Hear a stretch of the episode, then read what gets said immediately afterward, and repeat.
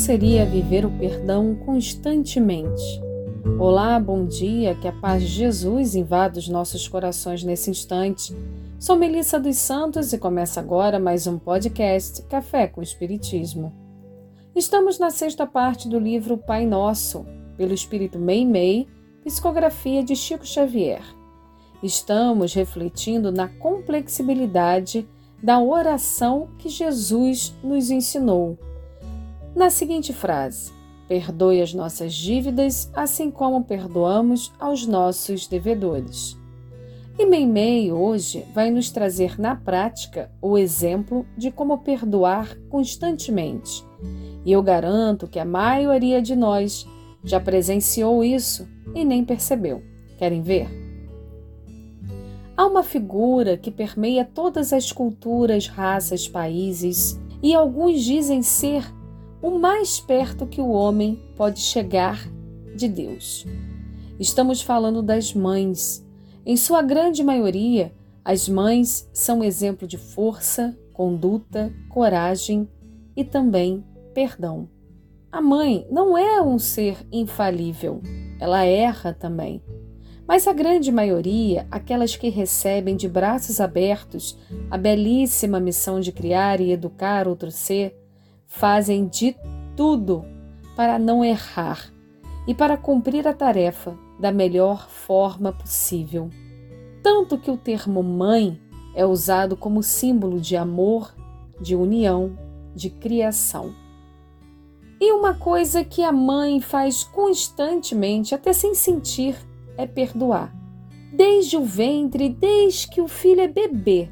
Já pensaram se a mãe não perdoasse cada malcriação do filho? O amor por aquele ser que ela cria é tão grande que às vezes ela nem repara ou releva a ofensa.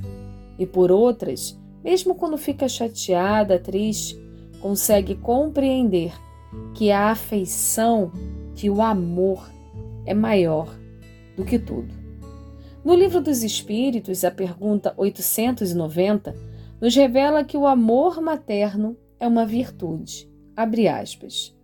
Persiste pela vida inteira e comporta um devotamento e uma abnegação. Sobrevive mesmo à morte e acompanha o filho até o além-túmulo.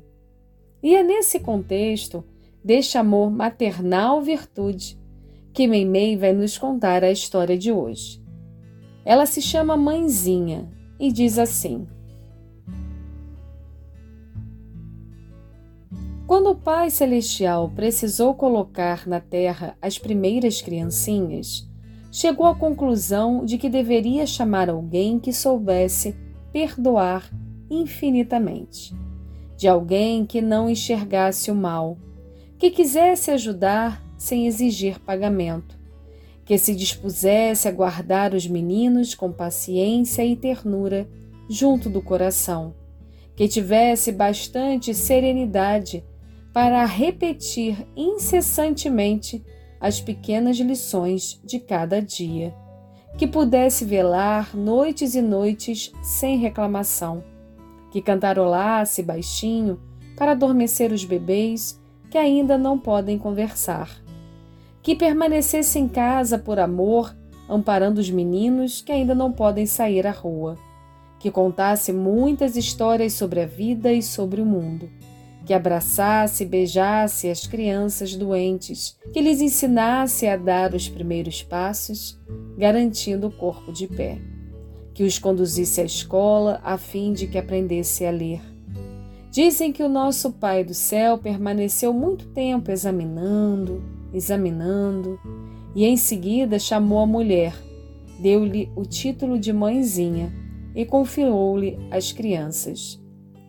Por esse motivo, nossa mãezinha, com M maiúsculo, Mãe do Céu, é a representante do divino amor no mundo, ensinando-nos a ciência do perdão e do carinho em todos os instantes de nossa jornada na Terra. Se pudermos imitá-la nos exemplos de bondade e sacrifício que constantemente nos oferece, por certo seremos na vida preciosos auxiliares de Deus.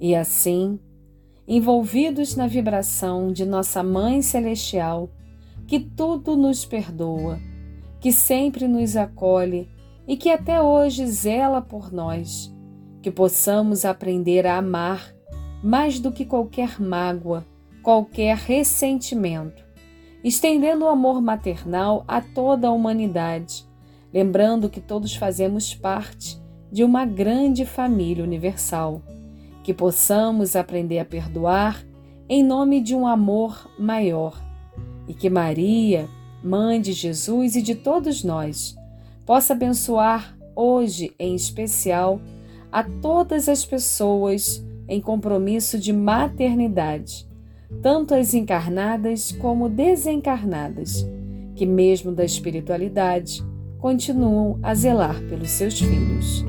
Que assim possa ser. E até o próximo podcast Café com Espiritismo.